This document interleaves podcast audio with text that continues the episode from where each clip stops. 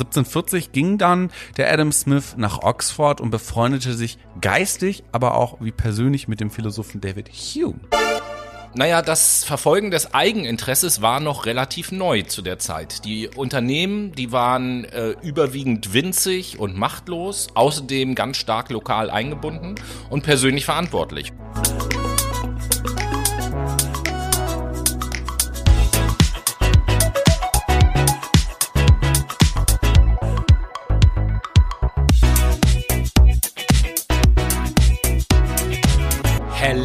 Hello, liebe Menschen. Und warum diese Begrüßung? Denn es ist heute der 11.11., .11., an dem wir aufnehmen. Oh und ja. damit natürlich, also ich als Sag überzeugter Martin. Karnevalist äh, muss da natürlich Hello sagen. Aus Sarajevo im Übrigen, der Hauptstadt von Bosnien und Herzegowina, wo wir diese Woche der beliebteste und berühmteste Podcast sind. Und ähm, in diesen Worten heiße ich natürlich auch den lieben Noah willkommen. Ja, hello auch von meiner Seite äh, aus Hello oder Hello? meiner Hello. Oder Hasi Palau sagt man ja auch bei mir aus Paderborn, ne? Echt? Ja, ja, da sagt man Ich Hasi, Hasi Palau, weil wir haben so ein Drei-Hasen-Fenster in Paderborn am Paderborner Dom. Und das ist ja äh, altbekannt und total äh, on vogue, wenn es beim Karneval losgeht. Für mich ist Karneval eine völlig fremde Welt. Ja, ich finde das auch relativ weird, aber ähm, es soll Leute geben, die es einfach lieben. Also meine Cousine ist Ja. zum Beispiel schon den ganzen Tag unterwegs, so wie ich das mitbekommen habe. Stell- Über Instagram. Ich stelle mir dann immer die Frage, warum muss man sich verkleiden, um zu saufen? Aber na gut. Ey, also ich finde, das ist Alibi. Das Ja. wissen wir doch alle. Eben, eben. So, aber äh, Alibi haben wir heute, ähm, wir haben heute ein Thema auf dem Tisch, was eigentlich kein Alibi ist, sondern die nackte Wahrheit, oder? Ja, also und zwar äh, genau genommen ja nicht nur heute. Genau. Denn es ist mal wieder seit länger, länger, langer, langer, langer Zeit mal wieder Duologie-Time, Mhm. könnte man sagen. Das hatten wir wirklich lange nicht mehr. Und äh, heute wollen wir über ein vielleicht zunächst so ein kleines bisschen kompliziert anmutenden oder, oder äh, vielleicht sogar widersprüchlich klingenden Begriff reden. Hm, okay, es klingt ja jetzt erstmal ganz spannend. Was für einen Begriff hast du denn heute mitgebracht, Tobi? Ja, liebe Brainies, also spitzt die Ohren und die Bleistifte. Es geht um die Gemeinwohlökonomie. Aha. Heute wollen wir euch erklären, was das ist, beziehungsweise vielmehr eigentlich, warum wir sowas brauchen. Und wie gewohnt geht's dann in der nächsten Woche darum, wie diese Gemeinwohlökonomie vielleicht funktionieren könnte. Das klingt ja jetzt in erster Linie ziemlich kompliziert, würde ich sagen. Ja, zunächst mal vielleicht, ähm, auch nicht ganz zu Unrecht, denn es gibt tatsächlich eine Sache bei diesem Thema, die so ein kleines bisschen merkwürdig ist, würde ich mal sagen. Was meinst du jetzt? Ja, wie erkläre ich das denn mal am besten? Hm, Ich versuch's mal mit einer Frage. Ähm, was meinst du, was für Werte so in Freundschaften und im Alltag, in zwischenmenschlichen Beziehungen und so wichtig sind? Also in erster Linie würde ich sagen, spielt für mich Wertschätzung eine ganz große Rolle.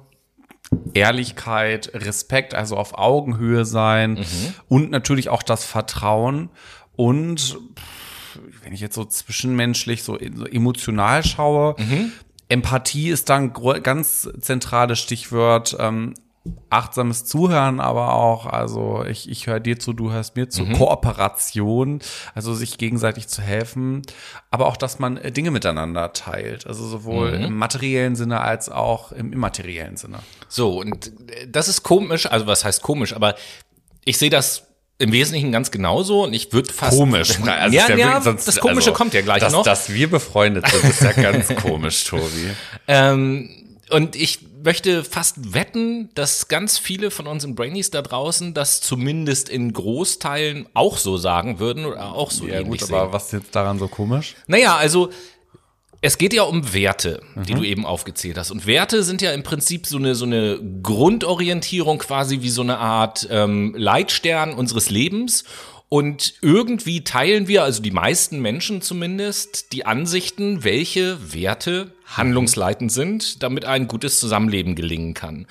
Und trotzdem haben wir uns irgendwie, hups, haben wir uns irgendwie im Laufe der Zeit, ist genau, Back in the game. haben wir uns irgendwie mit der Zeit so ein System geschaffen, welches auf Gewinnstreben und Konkurrenz basiert und Dinge wie Egoismus, Gier, Geiz, Neid, Rücksichtslosigkeit und Verantwortungslosigkeit belohnt. Ja, das ist wahr, würde ich jetzt in erster Linie sagen, aber was soll das jetzt für ein System sein? Naja, wir nennen das in Anführungsstrichen freie Marktwirtschaft. Ja. Und Die soziale Marktwirtschaft, meinst du?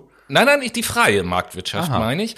Und äh, dieser Widerspruch ähm, ist halt nicht nur irgendwie einfach so ein Schönheitsfehler oder so, sondern tatsächlich ein richtiger kultureller Keil. Der spaltet uns im Inneren sowohl als Individuum als auch als Gesellschaft.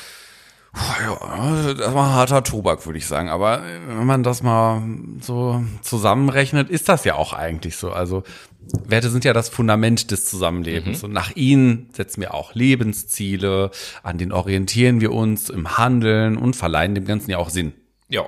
Die Werte sind ja quasi, würde ich sagen, unser, unser Nordstern am Himmel Ja. unseres Lebensweges, der uns auch eine gewisse Richtung gibt. So, so ein bisschen der moralische Kompass, der in Richtung Norden zeigt. Ganz genau. Und äh, ja, was passiert wohl, wenn es zwei, ich bleibe mal in dem Bild, wenn es zwei gegensätzliche Lei- Leitsterne gibt. Einen, der in eine ethische Richtung weist, Vertrauen, Kooperation, Teilen etc.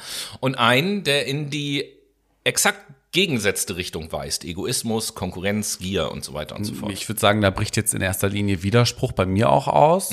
Also die Frage ist, sollen wir uns solidarisch und kooperativ verhalten, einander helfen und stets auf das Wohl aller achten oder zuerst den eigenen Vorteil im Auge haben und die anderen als Rivalinnen und Konkurrentinnen kurz halten. Das Abgründige an diesem Widerspruch ist ja, dass der Gesetzgeber den falschen Leitstern bevorzugt wenn wir uns unsere heutige Marktwirtschaft, freie Marktwirtschaft, wie du sie genannt hast, anschauen, der setzt ihn in Recht um und fördert damit Werte, unter denen wir dann alle am Ende leiden. Ja, Moment, aber soweit ich weiß, steht doch in keinem Gesetz, dass ich egoistisch, gierig, geizig, rücksichtslos und verantwortungslos sein gut, soll. Okay, das nicht, aber im Gesetz steht, dass wir in der Wirtschaft nach Finanzgewinn streben und einander miteinander konkurrieren sollen. Und das steht in zahlreichen Gesetzen, Regulierungen in Abkommen der Nationalstaaten, in dem EU-Recht und in der Welthandelsorganisation WHO.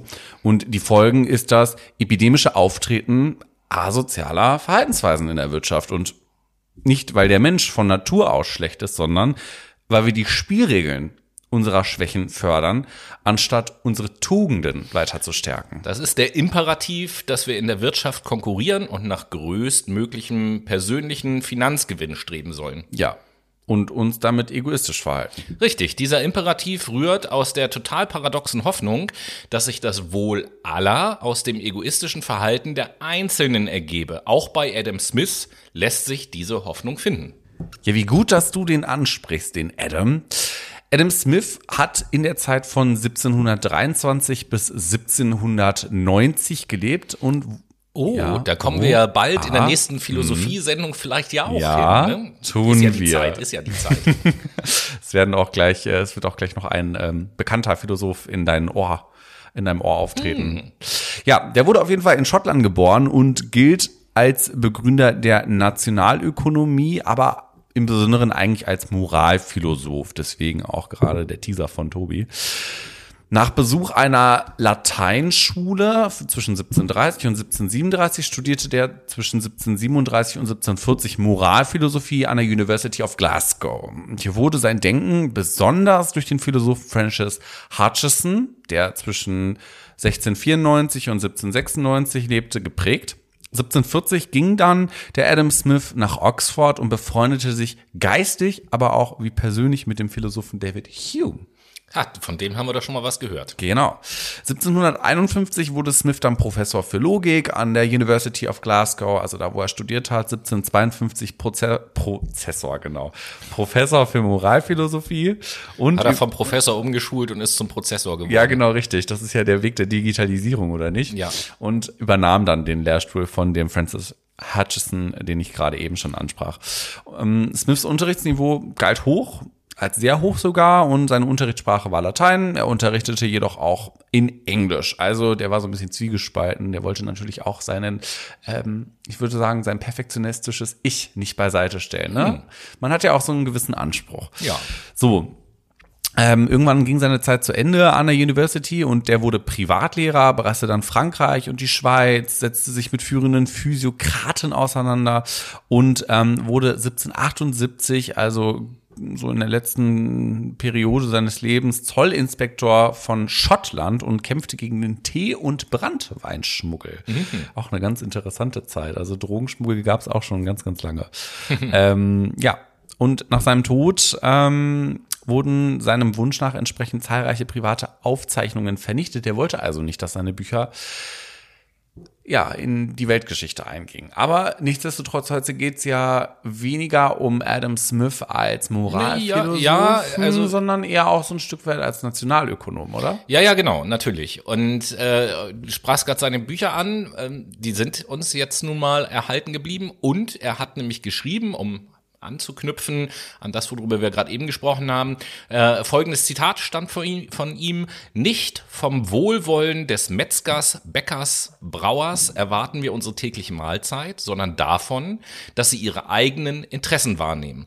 Und zur damaligen Zeit war das gar nicht so abwegig, denn da waren die Verhältnisse auch oder insbesondere in der Wirtschaft noch ganz, ganz andere. Okay, was meinst du jetzt konkret? Naja, das Verfolgen des Eigeninteresses war noch relativ neu zu der Zeit. Die Unternehmen, die waren äh, überwiegend winzig und machtlos, außerdem ganz stark lokal eingebunden mhm. und persönlich verantwortlich. Unternehmensgründer, Eigentümer, Arbeitgeber und Arbeitnehmer waren meist dieselbe Person. Okay. Es gab noch keine anonymen globalen Aktiengesellschaften, keinen freien Kapitalverkehr und keine milliardenschweren Investmentfonds. Ja, das heißt, wir würden heute von den Kleinstunternehmern sprechen. Macht ja auch quasi die Hälfte. Ähm der Unternehmen in der EU aus.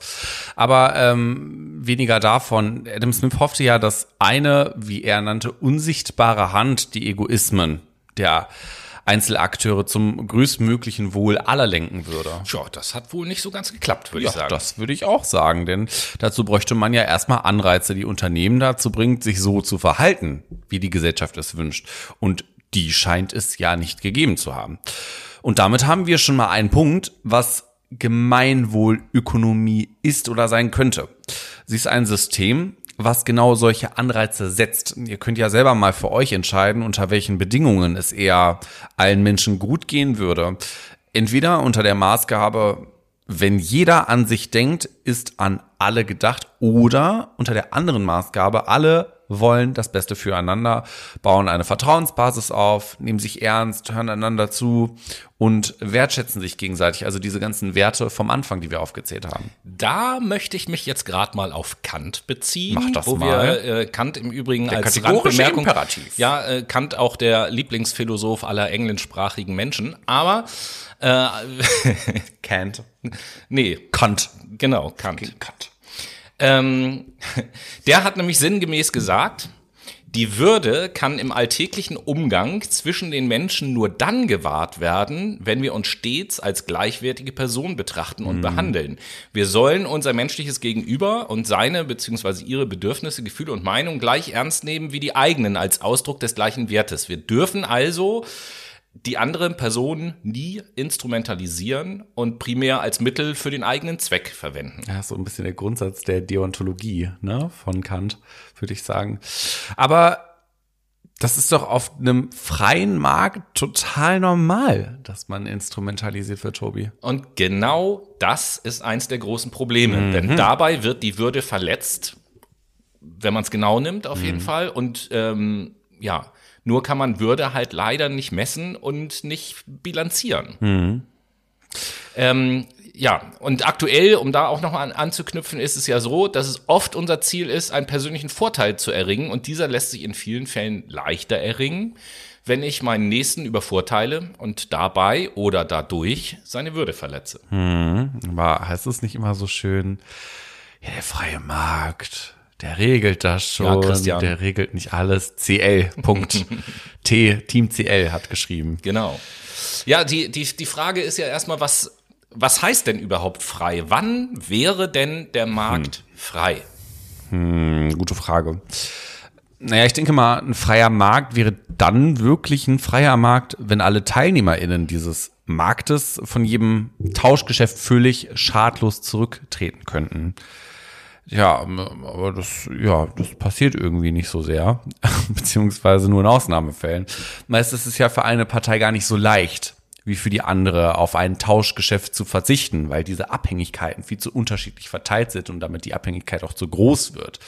Mhm, viele Menschen können sich nicht aussuchen, ob sie heute Nahrungsmittel einkaufen oder nicht oder ob sie eine Wohnung anmieten oder nicht. Ich denke da zum Beispiel an den klassischen ähm, Sozialleistungsbezieher, der kann das zum Beispiel nicht. Die Geringverdienenden, die, die Studierenden heutzutage, die gar nicht die Möglichkeit haben zu wählen zwischen Zuckerbrot und Peitsche. Ne? Also das, was ich damit sagen möchte, ist, viele Menschen können sich halt auf der einen Seite das nicht aussuchen, was sie wirklich wollen, sondern sind ein bisschen auf ihr Existenzminimum getrimmt. Aber viele Unternehmen auf der anderen Seite können sich auch nicht aussuchen, ob sie heute einen Kredit aufnehmen oder nicht. Damals vielleicht auch viele Bauern und viele Bäuerinnen, die konnten sich auch nicht aussuchen, wem sie zuliefern wollten. Das war dann der König damals. Das können sie auch heute nicht. Ja, das können sie auch heute nicht. Also schauen wir uns mal die Aldi-Preise an, ne? Zum Beispiel. Ähm, ja, das, das sind gute Beispiele für typische Tauschgeschäfte gilt nämlich Folgendes. Was gibt's da so? Ja, eigentlich auch nur noch ein paar zusätzliche Beispiele. Der Durchschnitt, der durchschnittliche, nein, die durchschnittliche Arbeitgeberin kann leichter von einem Arbeitsvertrag zurücktreten und damit die Bedingungen des Arbeitsvertrags eher bestimmen als die durchschnittliche Arbeitnehmerin. Die durchschnittliche Kreditgeberin kann eher von einem Kreditvertrag zurücktreten und damit die Bedingungen des Kreditvertrages eher bestimmen als die durchschnittliche Kreditnehmerin. Mhm. Und die durchschnittliche Immobilienverwaltung kann eher von der Unterzeichnung des Mietvertrags Abstand nehmen und damit die Bedingungen des Mietvertrags eher bestimmen als die durchschnittliche Mieterin. Und als letztes, der durchschnittliche Weltkonzern kann eher auf einen seiner tausend Zulieferbetriebe verzichten und damit die Bedingungen des Liefervertrages eher bestimmen als der durchschnittliche Zulieferbetrieb. Betrieb. Ja. Und trotzdem kann man sich doch auf Augenhöhe begegnen und respektvoll miteinander umgehen, oder? Theoretisch ja, aber in der kapitalistischen Marktwirtschaft werden die Mächtigeren geradewegs dazu ermutigt, ihren Vorsprung, das Machtgefälle auszunutzen, denn daraus ergibt sich erst diese spezielle Effizienz des freien Marktes. Ach so, da, dass wir scheiße miteinander umgehen, fördert also Effizienz. Ja, okay. Somit ist das ja eigentlich auch gar kein freier Markt, denn ich würde jetzt sagen, Freiheit setzt doch Gleichheit Freiheit voraus. Darüber haben wir auch schon in unseren Philosophie-Serien, Infoserien geredet.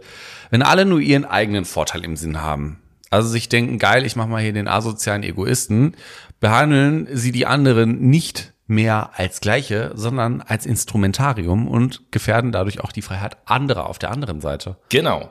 Und deswegen kann eine Marktwirtschaft, die auf Gewinnstreben und Konkurrenz beruht, nicht als freie Wirtschaft bezeichnet werden. Ja, ich finde, das ist eigentlich ein schönes Schlusswort, oder? Sind wir schon fertig mit der Sendung? Ja, nee, ganz nicht. Ihr wisst, was jetzt kommt, nämlich die Late Machado Playlist.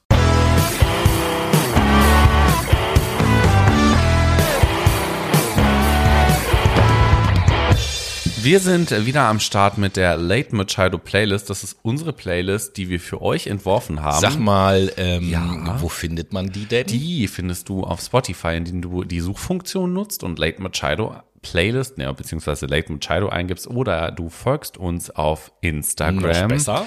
Das ist wirklich viel, viel besser. Und schaust im äh, Highlights-Ordner Playlist und wichtige Links nach. Oben links geht's dann zur Playlist. Und somit kann ich ja auch direkt fragen, was du auf die Playlist setzen möchtest heute. Ja, ich setze von Burns das Lied Electric Love auf die Playlist. Geil, okay. Also ein leicht elektronischer Song nehme ich mal an. Ach, du sagst einfach geil und kennst ihn gar nicht. Nee, überhaupt ja, nicht. Ja, ist er so ein bisschen. Ich zeig dir nachher, wird dir gefallen. Ich bin gespannt, du zeigst ihn mir, ich zeige euch meinen Song. Das ist einmal Flavia mit Ripe heute auf der Late Machado Playlist. Yeah, dann machen wir weiter, würde ich sagen. Ja, fassen wir nochmal ganz kurz zusammen. Solange Marktwirtschaft auf Gewinnstreben und Konkurrenz und der sich daraus ergebende wechselseitigen Übervorteilung beruht, ist diese weder mit der Menschenwürde noch mit der Freiheit vereinbar. Also sie zerstört systematisch das gesellschaftliche Vertrauen in der Hoffnung, dass dadurch die Effizienz höher sei als in einer anderen Form des Wirtschaftens. Hm. Interessant ist, dass es immer ähnliche Reaktionen gibt, wenn mhm. man Mainstream-Ökonomen darauf anspricht. Drei Reaktionsmuster habe ich da mal mitgebracht. Okay. Das eine ist, Es gibt keine Alternative zur Marktwirtschaft, das ist bekannt und deshalb erübrigt sich die Diskussion nach Alternativen mhm. oder um Alternativen. Das zweite ist sozusagen, was gern mal hinterhergeschoben wird. Wer das nicht zur Kenntnis nimmt, will die Gesellschaft in Armut und ins 19. Jahrhundert zurückkatapultieren oder gleich in den Kommunismus. Und das ist übrigens eine Sache, die wir auch Geil. in dem letzten Wahlkampf sehr äh, erlebt haben, den Grünen und der SPD und den Linken gegenüber. Ne? Vorsicht, die wollen uns in ein kommunistisches Land verwandeln und was da nicht alles gesagt wurde von der CDU und von anderen Parteien und so. Völliger Schwachsinn. Genau. Anderes das, Thema. Das, das dritte Argument ist immer, die Marktwirtschaft ist die produktivste Wirtschaftsform, die es gibt. Das hat die Geschichte nämlich entschieden. Der Wettbewerb spornt Menschen zu unvergleichlicher Leistung an. Hashtag CL. Aber der Wirtschaftsnobelpreisträger Friedrich August von Hayek hat doch gesagt, Zitat, Wettbewerb stellt in den meisten Fällen die effizienteste Methode dar, die wir kennen.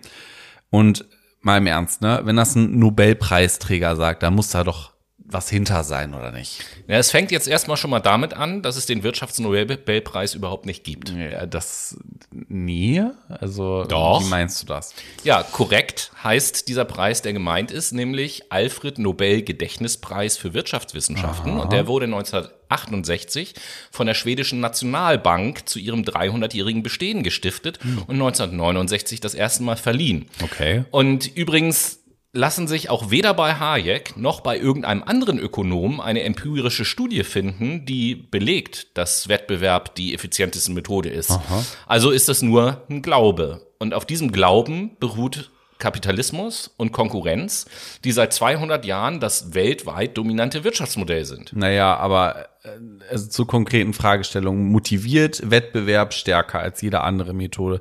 Gibt es schon eine ganze Fülle von Studien aus zahlreichen wissenschaftlichen Disziplinen. Ich denke da jetzt zum Beispiel an die Pädagogik, die Spieltheorie, die Sozialpsychologie, Wirtschaftspsychologie, Neurobiologie. Ja, ja, ja, ja, ja, ist ja gut, ist ja gut. Und was sind die Ergebnisse?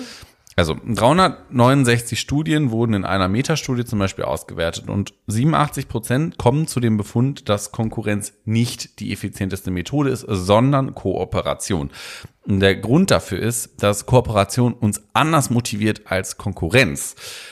Konkurrenz motiviert, das will ich ja gar nicht bestreiten, das hat die kapitalistische Marktwirtschaft auch bewiesen. Vor allem motiviert Konkurrenz durch Belohnung, die man bekommt. Kooperation hingegen motiviert über gelingende Beziehungen, Anerkennung, Wertschätzung, gemeinsame Zielsetzung und auch die gemeinsame Zielerreichung. Ja, das ist ja quasi auch die Definition von Kooperation, wohingegen die Definition von Konkurrenz einander ausschließende Zielerreichung ist. Ja. Ich kann nur erfolgreich sein, wenn jemand anders nicht erfolgreich ist. Aha. Konkurrenz motiviert vor allem über Angst. Deshalb ist Angst auch ein sehr weit verbreitetes Phänomen in kapitalistischen Marktwirtschaften, weil viele fürchten, den Job zu verlieren, Einkommen, Status, gesellschaftliche Anerkennung und Zugehörigkeit zu verlieren. Das erleben wir ja zurzeit auch gerade, was Angst vor Verlust mit Menschen und einer Gesellschaft machen kann. Brauchen mhm. wir uns ja im Moment nur in Deutschland umgucken. Ja, klar, auf jeden Oder Fall. Oder auch in anderen Ländern. Also ich meine, dass, dass uns die Krise gerade alle in die Knirp in die Knie zwängt, so wollte ich das sagen. Zwingend, nicht zwängt. Ähm, ich glaube, das ist gar nicht zu bestreiten, aber man sollte doch sowieso seinen Selbstwert nicht aus dem Wunsch beziehen, besser sein zu wollen als andere, also irgendwie überdurchschnittlich sein zu wollen, sondern daraus eine gute Sache zu machen, weil wir sie für sinnvoll erachten und das auch gerne tun. Nicht nur eine gute Sache zu machen, sondern auch eine Sache gut zu machen. Ja, ja. Ein großer Unterschied. Ja, ja. ja, also wer seinen Selbstwert daraus bezieht, besser zu sein als andere, ist darauf angewiesen, dass es immer Menschen gibt, die schlechter sind. Psychologisch gesehen handelt es sich hier um pathologischen Narzissmus. Sich besser zu fühlen, weil es anderen schlechter geht, ist krank. Ja, und auch auf der anderen Seite ein bisschen Nein. Das ist auch immer so ein Gefühl nach Zugehörigkeit. Das ist ja ein Grundbedürfnis zum Beispiel, wenn ich mir Klaus Grave angucke. Aber das ist ein anderes Thema. Wenn ich mich besser fühle, weil es ja, den anderen schlecht geht, fühle ich mich zugehörig ja, zu es, denen? Es, es gibt immer die Möglichkeit, überdurchschnittlich oder unterdurchschnittlich oder mitteldurchschnittlich zu sein. Und alles ist eine Form der Zugehörigkeit. Das ist eine andere Theorie. Das besprechen wir wann anders. Scheiß drauf, ja? Ja, Vergiss hat hiermit das. jetzt, glaube ich, auch. Nee, hat nicht so okay. viel damit zu tun, aber das ist mir gerade in den Kopf gekommen. Aber halten wir mal fest, Motivation, die von innen, also intrinsische Motivation, ähm, in Freude am Tun, Sinnhaftigkeit und so weiter und so fort, das wirkt stärker als die extrinsische Motivation, also die Motivation von außen, die, die Belohnung des Sieges zum Beispiel. Wir brauchen also die Konkurrenz gar nicht, um motiviert zu sein, würde ich daraus schlussfolgern. Und damit ist auch dieses Argument ohne Konkurrenz keine Leistung eigentlich hinfällig. Dann lass uns jetzt doch mal die Folgen anschauen. Ähm also die Folgen von eben Gewinnstreben und Konkurrenz. Ja. Gut, dann schauen wir uns jetzt also die Krisen des Kapitalismus an. Yes. Und dazu haben wir zehn Punkte mitgebracht, die wir euch kurz vorstellen wollen. Ja, ich fange mal direkt an mit ja. dem ersten Punkt. Der erste Punkt trägt sozusagen äh, quasi die Überschrift äh, Konzentration und Missbrauch von Macht. Gemeint ist äh, folgendes, aufgrund des systematischen Wachstumszwangs kommt es zur Herausbildung von Riesenkonzernen, die ihre Machtmarkt missbrauchen, Märkte abschotten, Innovation blockieren, Konkurrenten fressen oder aus dem Markt schlagen. Und auch die Rhetorik in der Wirtschaft spricht da Bände. Große Unternehmen sprechen von ihren Kriegskassen, von feindlichen Übernahmen, von Eroberung von Marktanteilen. Das ist eigentlich totaler Wahnsinn. Ja, das ist kompletter Wahnsinn. Das stimmt. Der zweite Punkt ist auch kompletter Wahnsinn. Wahnsinn, wollte ich sagen. Die Ausschaltung des Wettbewerbs und eine Kartellbildung. Wenn es nämlich die Macht erlaubt, Kartelle und Oligopole zu bilden, wird das aus taktischen Gründen der weiteren Konkurrenz sogar bevorzugt, weil es noch effektiver ist, um Macht auszuüben. Jawohl. Drittens die Standortkonkurrenz. Staaten versuchen, Unternehmen anzulocken und die Bedingungen für das Gewinnstreben systematisch zu verbessern. Das führt zu Lohn-, Sozial-, Steuer- und Umweltdumping, zur Besserbehandlung von Weltkonzernen gegenüber lokalen Kleinbetrieben, zur Deregulierung bis hin sogar zum Verzicht auf Kontrolle, zum Schaden fast aller demokratischen und sozialen Errungenschaften. Mhm. Und da kommt der vierte Punkt hinzu, die ineffiziente Preisbildung. Preise sind ja oft kein Ergebnis der rationalen Entscheidung von Marktakteuren, sondern eher Ausdruck von Machtverhältnissen. Also Angebots- und Nachfragemacht sind ungleich verteilt, weshalb die Preise die Interessen der Mächtigen widerspiegeln. Ähm, zum Beispiel erzielt die wertvolle Betreuung von Kindern, Kranken oder Älteren oft gar keinen Preis, wohingegen die Betreuung von Hedgefonds oft astronomische Preise erzielt, obwohl ihrer gesellschaftliche ihre gesellschaftliche Bedeutung, aber auch der Nutzen extrem negativ ist. Da öffentliche und Gemeinschaftsgüter wie saubere Luft, Artenvielfalt, äh, Sicherheit, Vertrauen, Zusammenhalt oder Gerechtigkeit keinen Preis haben, können sie auch kostenlos zerstört und die entstehenden Kosten der Allgemeinheit aufgebürdet werden. Wer einen größeren Schaden anrichtet als andere, hat in dem Fall einen Wettbewerbsvorteil. Ja, und dann kommen wir schon zum dem fünften Punkt. Soziale Polarisierung und Angst. Angst haben wir vorhin schon mal kurz erwähnt.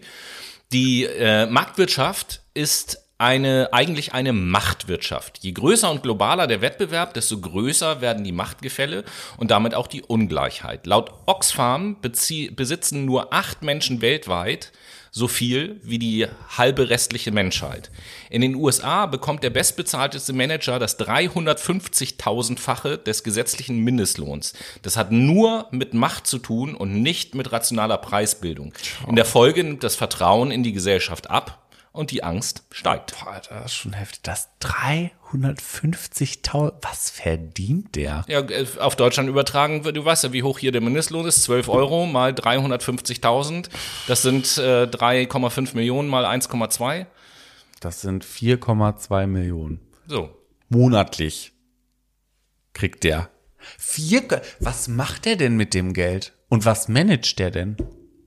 Ja. Wer, wer ist das? Ja, keine Ahnung, wer das ist. Aber mittlerweile, also die Zahlen, die sind jetzt auch schon äh, ein bisschen älter. Mittlerweile Aha. stimmt das wahrscheinlich überhaupt nicht. Aber guck dich jetzt mal um. Gerade äh, sehr sehr schönes Beispiel. Äh, Gerade ist ja Elon Musk, der ja, ja nun so genau. viel Geld hat, dass er für 44 Milliarden Twitter kauft und es ganz so aussieht, dass Twitter jetzt halt einfach pleite geht, weil Elon Musk ein Arschloch ist und keine Ahnung von diesem Business hat, offensichtlich und keine Ahnung von Menschen hat. Nee, übel nicht. So, hat man also aber auch hat man aber auch gemerkt, lustiger Funfact müssen wir gleich mal bei der Seite machen, äh, bei der Seite sagen, er, er hat die Hälfte der Belegschaft gekündigt mit ja, einem Schlag und, und darunter halt diese ganzen Und jetzt holt er sie wieder zurück. Ach so. Ja, also das war natürlich nicht er selbst, sondern irgendwelche Leute für ihn haben gekündigt und das war ihnen dann doch zu schnell und äh, ist eigentlich mehr so ein Thema für die Monatsrückblicksendung, bevor wir uns da jetzt reinsteigern. Ja, gut, dann würde ich sagen, machen wir jetzt erstmal kurze Pause, ne? Ja.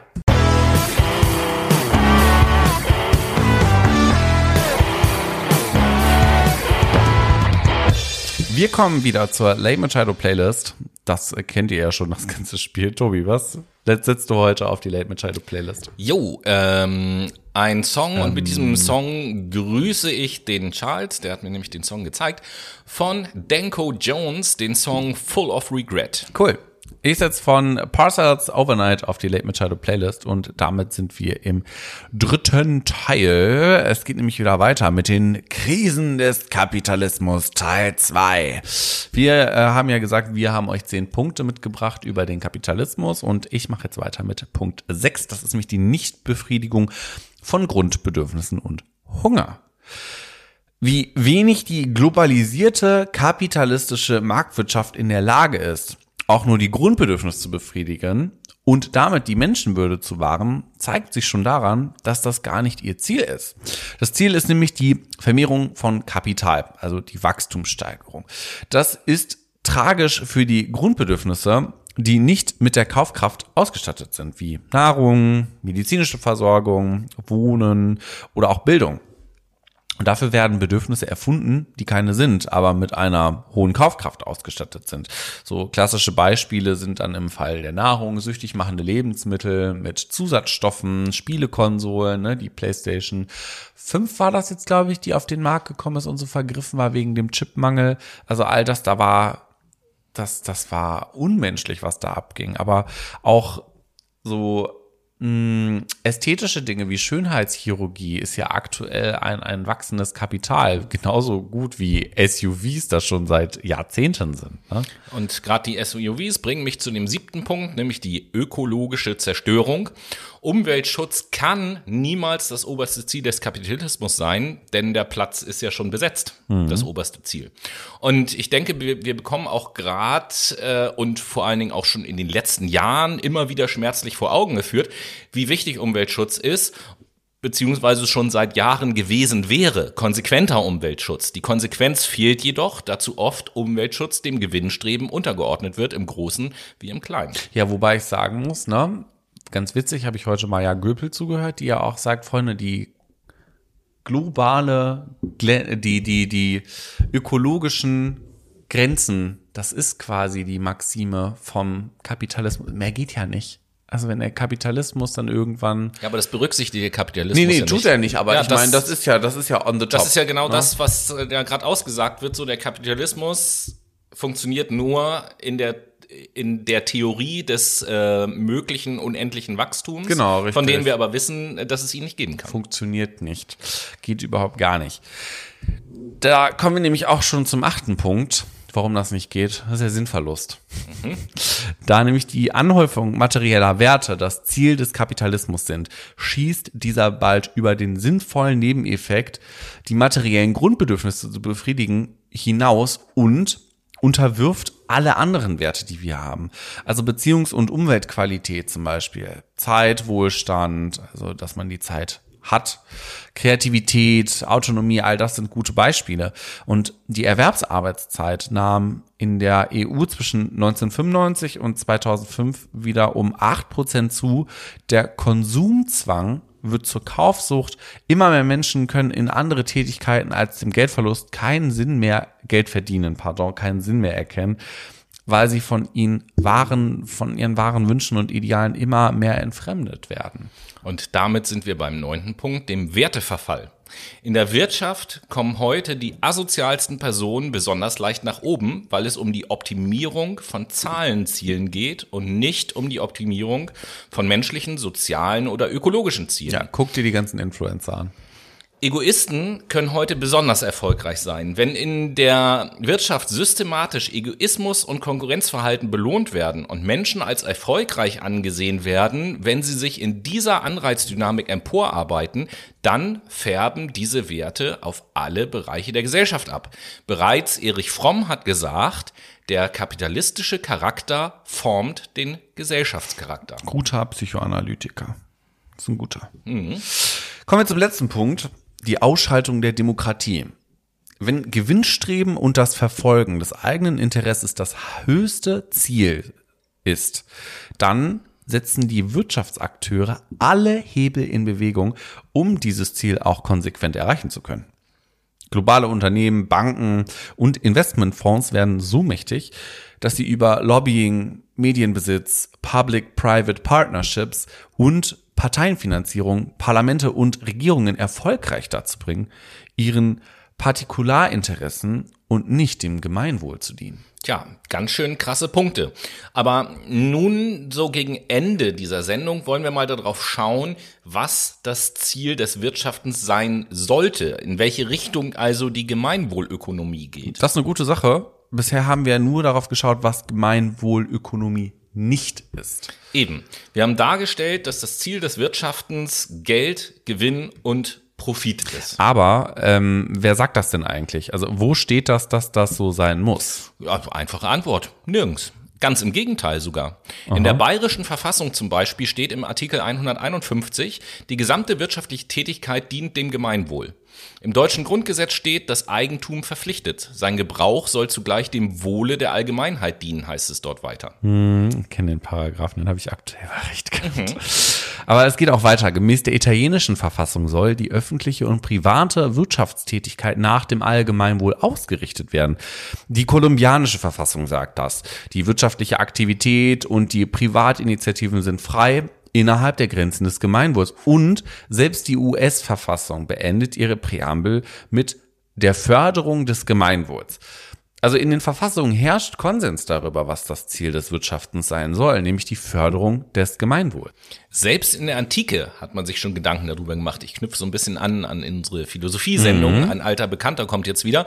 Nämlich Aristoteles schon unterschied die Eukonomia, in der das Geld bzw. Kapital nur Mittel zum Zweck des Wirtschaften ist, von der Krematistike, in der das Mittel zum Zweck und der Gelderwerb das eigentliche Ziel wirtschaftlicher Aktivitäten wird.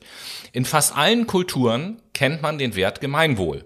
Buen vivre im lateinamerikanischen, Ubuntu in Afrika, in Bhutan wird das landesweite Glück erhoben und in Italien wurde bereits im 18. Jahrhundert von öffentlichem Glück geredet. Die Gemeinwohlökonomie schlägt nichts anderes vor, als das verfassungsgemäße Ziel auch in der realen Wirtschaftsordnung umgesetzt werden soll.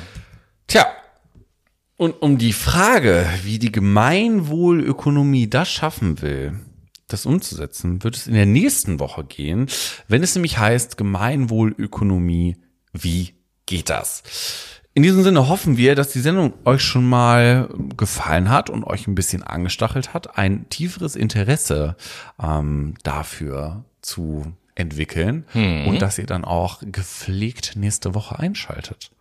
Ganz genau. Also für diese Woche erstmal vielen Dank fürs Zuhören. Wie gesagt, wir hoffen, das war interessant für euch und wir hoffen vielleicht, dass ihr auch mit euren Werten und euren Einstellungen hier den einen oder anderen Anknüpfungspunkt gefunden habt und jetzt da sitzt und sagt so, hey, okay, jetzt will ich aber auch nächste Woche wissen, wie könnte man das wirklich in die Realität umsetzen. Definitiv. Deswegen bis dahin erstmal eine tolle Woche und äh, grübelt ein bisschen darüber. Übrigens, äh, ganz zum Abschluss noch so einen kleinen äh, Disclaimer. Das gilt für diese und für die nächste Sendung. Wir müssen natürlich auch so ein bisschen auf unsere Quellenangaben achten. Äh, alle Zitate, alle Inhalte, die wir hier vorbereitet, äh, genannt, aufbereitet haben oder so, stammen im Übrigen aus dem Buch Gemeinwohlökonomie von Christian Felber. Hier nochmal ein Hinweis auf Instagram. Das war bei uns nämlich schon mal Buch der Woche. Also mal durch unser Instagram-Profil scrollen und das Buch suchen, wenn ihr da mehr erfahren wollt. Ähm, aber kauft euch das bitte erst spätestens äh, oder frühestens übernächste Woche, wenn ihr auch die zweite Sendung gehört habt, weil sonst wisst ihr nämlich ja schon, worum es geht. Aber natürlich. So, aber jetzt, ne? Ja, Wunderbar. Tschüss.